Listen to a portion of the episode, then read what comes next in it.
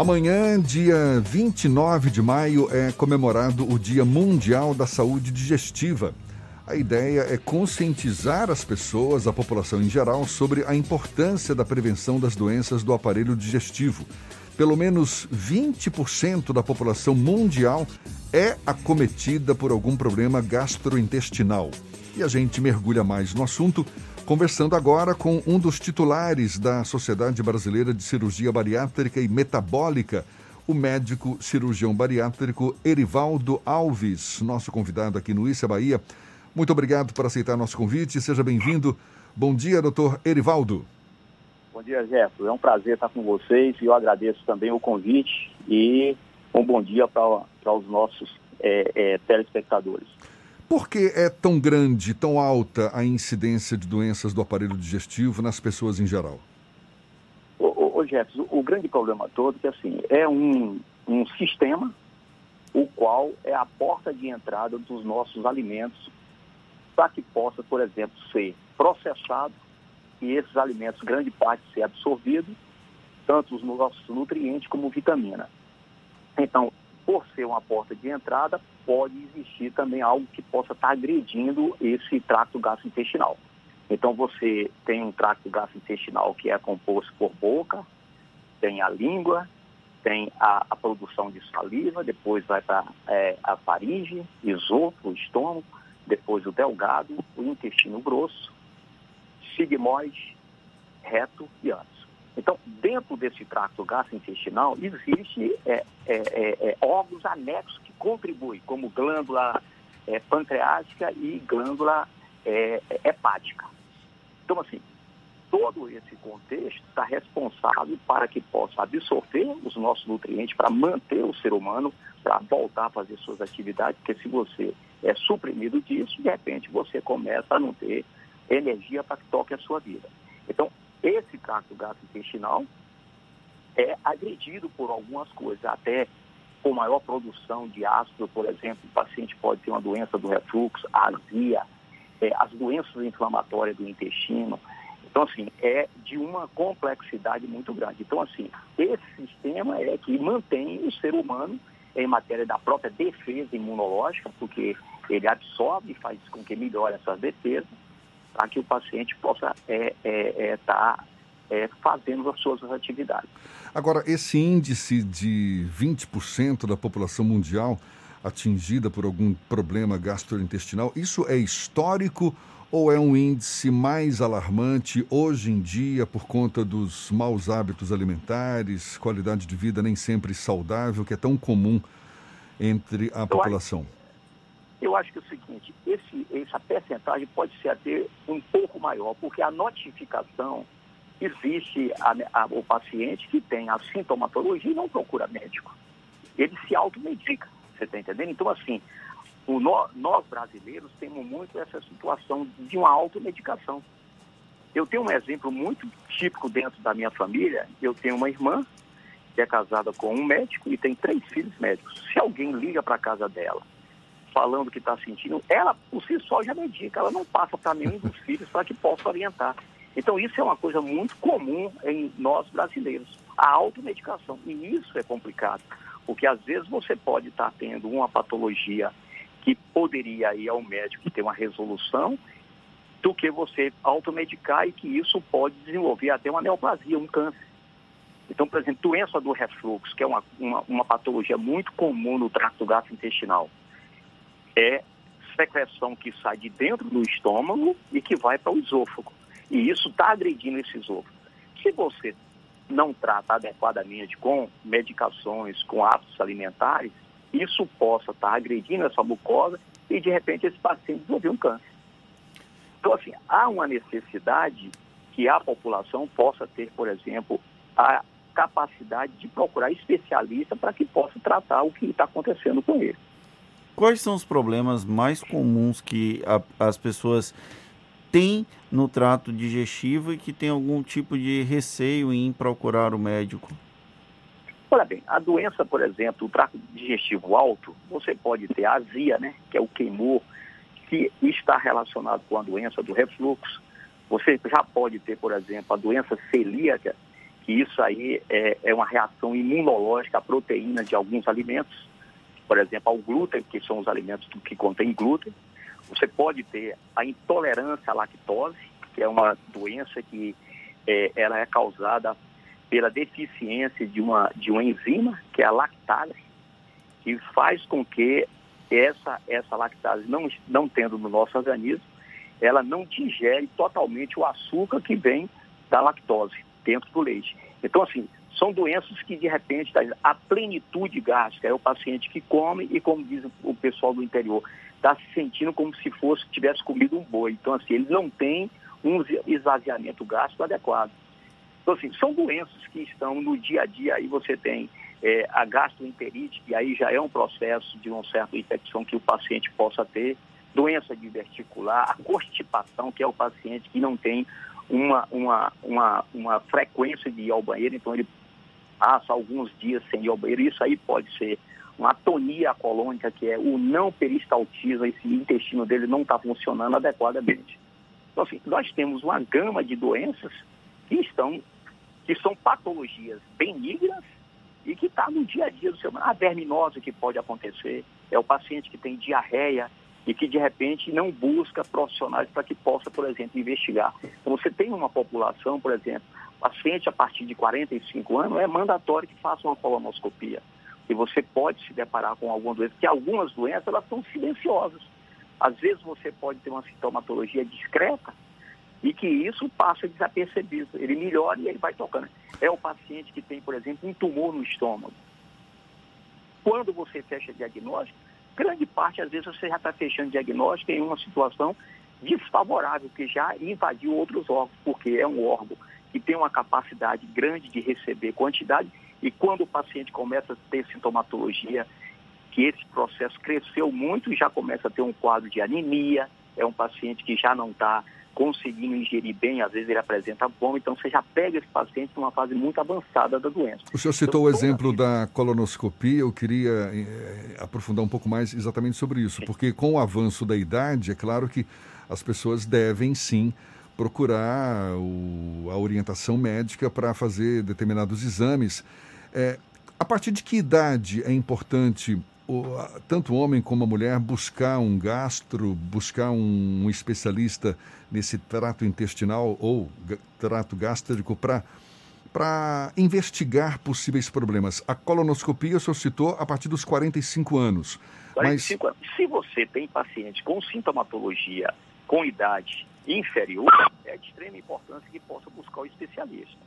Mas, assim, a, é, é, a sociedade é, brasileira de endoscopia preconiza isso, é mundial, que a partir de 45 anos você já tem que buscar profissionais para que você possa fazer sua colonoscopia.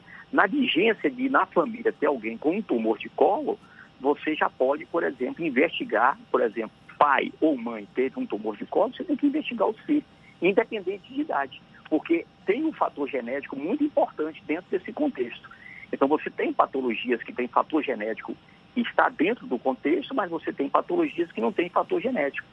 Você entendeu? Então, assim, os tumores de colo têm um fator genético muito importante. Às vezes você pega três, quatro pessoas da família com um tumor de intestino. Então, quanto mais precocemente você fecha diagnóstico, você tem proposta de fazer um tratamento que, assim, pode fazer a, a ressecção por via colonoscópica, e se por acaso o tumor estiver um pouco além do que possa, por exemplo, ser feita a ressecção, vai para um procedimento cirúrgico. Doutor, o senhor Sim. citou o, a intolerância à lactose um pouco mais cedo na, no nosso papo. E aí a gente sempre tem uma conversa entre amigos, quando a gente sent, sent, na época que a gente ainda sentava em bar, né? Porque agora está sem poder fazer isso. É, e a gente comentava sobre o grande número de pessoas que apresentam a intolerância à lactose agora. É bem comum. Eu, por exemplo, tenho uma, um grau de intolerância à lactose. Aumentou o número de pessoas com intolerância à lactose ou aumentou o número de diagnósticos de intolerância à lactose? Eu posso dizer a você que eu acho que estaria nas duas opções que você colocou. Tanto o diagnóstico vem ampliando, porque você vai buscando, por exemplo, o paciente que está apresentando diarreia, distensão abdominal. normalmente você começa a fazer uma investigação do que é menos invasivo para o mais invasivo. Primeiro você vai suspender tudo. Se esse paciente tem uma resposta favorável, até prova de contrário, ele tem intolerância. Se o paciente, de repente, você faz isso e ele não melhora, você vai para outras investigações. Às vezes fazer colono, fazer biópsia de intestino, que pode ser uma doença inflamatória, você pode ter uma colite, que aí também já é um processo inflamatório desse intestino. Mas assim, com relação à sua pergunta, eu acho que aumentou e existe uma outra coisa muito interessante. A cirurgia bariátrica, que é uma cirurgia que a gente já vem fazendo numa, numa, num patamar assim já de longo tempo, alguns pacientes desenvolvem essa intolerância à lactose. Não sei se por acaso a mudança de microflora intestinal, que você mexe no intestino, e isso pode estar a, contribuindo para que possa desenvolver essa intolerância à lactose. Tanto a intolerância à lactose, como também a, a intolerância à glúten, que de repente é uma outra situação também que acontece nessa população. O senhor citou a cirurgia bariátrica, que ela é uma intervenção que acabou ficando muito popular aqui no Brasil, muitas pessoas realizam por questões de saúde, mas ainda há uma busca por questões estéticas. É, como é que o senhor se posiciona sobre a, esse aumento da demanda por cirurgias bariátricas aqui no país? Ô, ô, ô Fernando, o, o, grande problema todo, hoje a população que é operada dentro do que nós realizamos cirurgia bariátrica no país e no mundo, se opera 1% da população obesa. Nós estamos frente a uma doença que assim, grande parte da população não reconhece a obesidade como doença. Reconhece o paciente, por exemplo. Primeira coisa, o obeso, você não precisa fazer nenhum tipo de exame para diagnosticar que ele é doente. Você só olhar ele, você já sabe que ele tem a doença obesidade. E ela é uma doença multifatorial. Então, Toda vez que você busca fazer tratamento clínico, tem até uma resposta, mas você não consegue ter sustentação, porque essa doença tem uma gama de fatores que contribuem para esse paciente ser obeso. Então você tem fator genético, 80% dos pacientes obesos têm, têm parentes obesos. Então se você tem pai e mãe obesos, 90% dos filhos vão ser obesos. Se você tem um só, 50%. Se você tem pai e mãe magro, 10% da população possa desenvolver a obesidade. Você tem fator alimentar, então, assim, essa situação dos fast food, isso vem contribuindo para a população ganhar peso. Você tem fator do advento da tecnologia, você tem fator de microflora intestinal. Então, assim, a microflora intestinal já está mais do que comprovado. Ela é diferente do obeso para o magro. Se você pode orientar, por exemplo, uma dieta de mil calorias para um paciente obeso e você pega um magro e faz uma dieta de 3 mil calorias. Daqui a 30 dias você pesa o obeso ganhou um quilo e meio com mil calorias e o magro não ganhou nada com três mil calorias. Isso prova que não é só alimento. Quando Você o senhor fala. De... Sim. Quando o senhor fala que a cirurgia bariátrica é realizada em apenas 1% da população obesa, isso está querendo dizer o quê? Que são poucas cirurgias realizadas ou porque só 1% merecem essa. devem não, é realizar é essa cirurgia? Poucos Agora, é uma cirurgia, é uma cirurgia cara, não é, na, na rede particular? Não, é, particular, o seguinte, hoje todas as operadoras cobrem essa cirurgia. Então, assim, nós estamos frente a uma doença, Jefferson, que é o seguinte, o obeso está susceptível a ter outras doenças. Se você pegar uma população, idade 35 a 50 anos, e estudar 100 pacientes obesos, 95% desses pacientes têm doenças associadas à obesidade. Então, essa população morre precoce. Agora, por que, que então, o senhor assim, acha que é tão pouca, tão, tão pequena essa quantidade de obesos? Porque existe um mito de ter medo de ir para a cirurgia, porque assim, o que é negativo tem uma repercussão muito grande, Jefferson. Então, você, por exemplo, senta, por exemplo, na minha sala, você tem 10 pacientes que foram operados. Você começa a conversar para saber dele, como é que está a vida dele. Nove estão excelentes. Tem um que diz que está vomitando. Você entra no meu consultório, nós vamos conversar, daqui a pouco você fala comigo, doutor, eu vi um paciente aí na sua antessala que vomita, o que é está acontecendo com ele? Então, assim, o que é negativo tem repercussão grande. O que é positivo não tem tanta repercussão. Então, por exemplo, se você me perguntar, eu tenho um serviço que há 19 anos que nós realizamos tratamento para o paciente obeso, tanto o tratamento clínico como o tratamento cirúrgico. Eu tenho 12 mil pacientes operados no serviço. Ninguém na Bahia sabe. Agora, se você me perguntar o que é que aconteceu com essa população, você melhorou a qualidade de vida, porque quando você opera e o paciente tem uma hipertensão, tem uma diabetes, tem uma esteatose hepática, tem uma apneia do sono, tem dislipidemia, que seria o colesterol, triglicérido elevado, ele perdeu peso, ele melhora de tudo. Então, esse paciente começa a voltar à vida. Não dizendo o estado de depressão que esse paciente tem, a vida confinada, é um paciente que vive confinado. Então, você é, é, tem o paciente que é portador de uma doença e que incomoda ele. É o paciente que não vai a lugar nenhum, ele não vai a uma praia, ele não vai a um clube, vai, eu não estou dizendo 100%, mas grande parte da população vive confinada. O senhor disse que é uma, é uma doença multifatorial, não é? A questão da obesidade. Isso.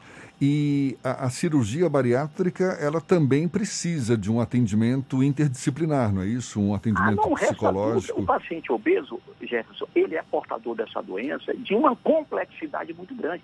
E não quer dizer que cirurgia é cura de obesidade, cirurgia é apoio. Você opera esses pacientes, se eles não passarem a ser acompanhados por um grupo multidisciplinar o resto da vida, sendo que o primeiro ano com uma frequência maior, esses pacientes voltam a reganho de peso, seria a complexidade da, da cirurgia, da, da, doença, quer dizer. Então você vai lá, diminui reservatório, faz interposição de alça, esse paciente perde peso, daqui a pouco, 5, 6 anos, chega o paciente no consultório e fala, doutor, a sua cirurgia não deu certo. E eu vim aqui para o senhor me operar de novo, porque eu perdi 40 quilos, já ganhei os 40 quilos e mais 5. Então, assim, e quando você estuda esse paciente, é comportamental. É o paciente que voltou a ter a vida de estar tá beliscando toda hora, está ingerindo álcool e não faz atividade física. Então, a doença é tão complexa porque quando você opera, você não tira os fatores que contribuíram para ele ser obeso. Os fatores permanecem. Se esse paciente começa a ter a mesma vida que ele tinha antes, probabilidade desse paciente ter reganho de peso é muito grande. Mesmo com o estômago reduzido. E mesmo com o estômago reduzido, para mostrar que não é só comida. Você faz com que esses pacientes comam pouco e esses pacientes, de repente, voltam a ganhar peso, porque a complexidade da doença é muito grande. Então, eu... você tem fatores de todos os lados. Doutor Evaldo, eu vou fazer uma pergunta um pouco polêmica. Ok. É, todo gordo tem problemas de saúde ou só os obesos têm problemas? Não, você pode ter a população com sobrepeso. É o paciente que tem um IMC, que é o índice de massa corpórea, entre 20, 25 a 29.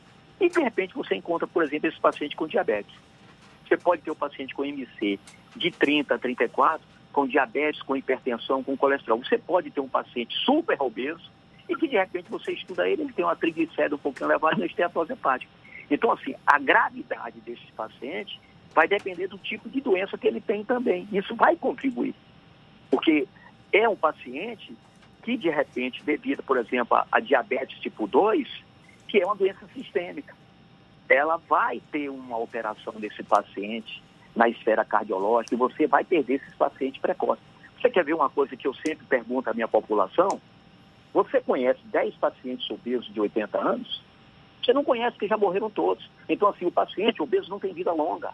Você pode conhecer um aqui outro ali, mas se eu te perguntar em magro, você conhece de 80, de 85, de 90 anos. Mais gordo você não conhece, porque é uma doença que leva precocemente. E a população não reconhece isso. É você falar comigo, olha, eu tenho um vizinho que morreu de um infarto. Eu pergunto, Fernando, morreu de quê? Você fala do coração. Você não fala, não, ele era obeso e a obesidade fez com que ele infartasse. Porque as doenças que levam o paciente, é isso aí, é o câncer, é uma doença que faz com que essa população tenha um, um índice de câncer muito maior do que o paciente magro. Então, assim, é uma doença que vai fechando o cerco e daqui a pouco você perde. Tem a é o paciente que dorme mal, é o paciente que fala o seguinte, eu fui dormir cansado e acordei mais cansado do que quando eu fui dormir. Durante o dia ele é sonolento, porque ele está dormindo mal, ele não tem consciência disso. E, obviamente, é a, a cirurgia bariátrica não é a única solução para o controle da obesidade, não é verdade? Isso é mais casos extremos. Eu digo a você que é o seguinte, Gerson, tratar clinicamente um paciente, dificilmente você consegue tratar ele, perder peso e ter sustentação. Se você pegar, por exemplo, 100 pacientes obesos, tratar clinicamente, com uso, alimentos, mudanças de hábitos de vida, atividade física, é, uso até de algumas medicações, os 100 perderam peso. Daqui a um ano, você está com 95% dessa população obesa de novo. É complexa a doença. Porque, assim, se nós soubéssemos algo que pudesse ser realizado nessa população e que não tivesse necessidade de cirurgia, é o que nós iríamos buscar para fazer. Mas não tem, ela é uma doença de uma complexidade ao extremo. É o que eu te falei, eu opero o paciente, diminui reservatório, tem posição de alta, se o paciente perde 50 quilos, daqui a 5, 10 anos esse paciente chega no consultório. Agora, requer necessidade desses cuidados. Se você tem um paciente cuidadoso em matéria de estar frequentando o serviço, para que você possa ver se tem deficiência.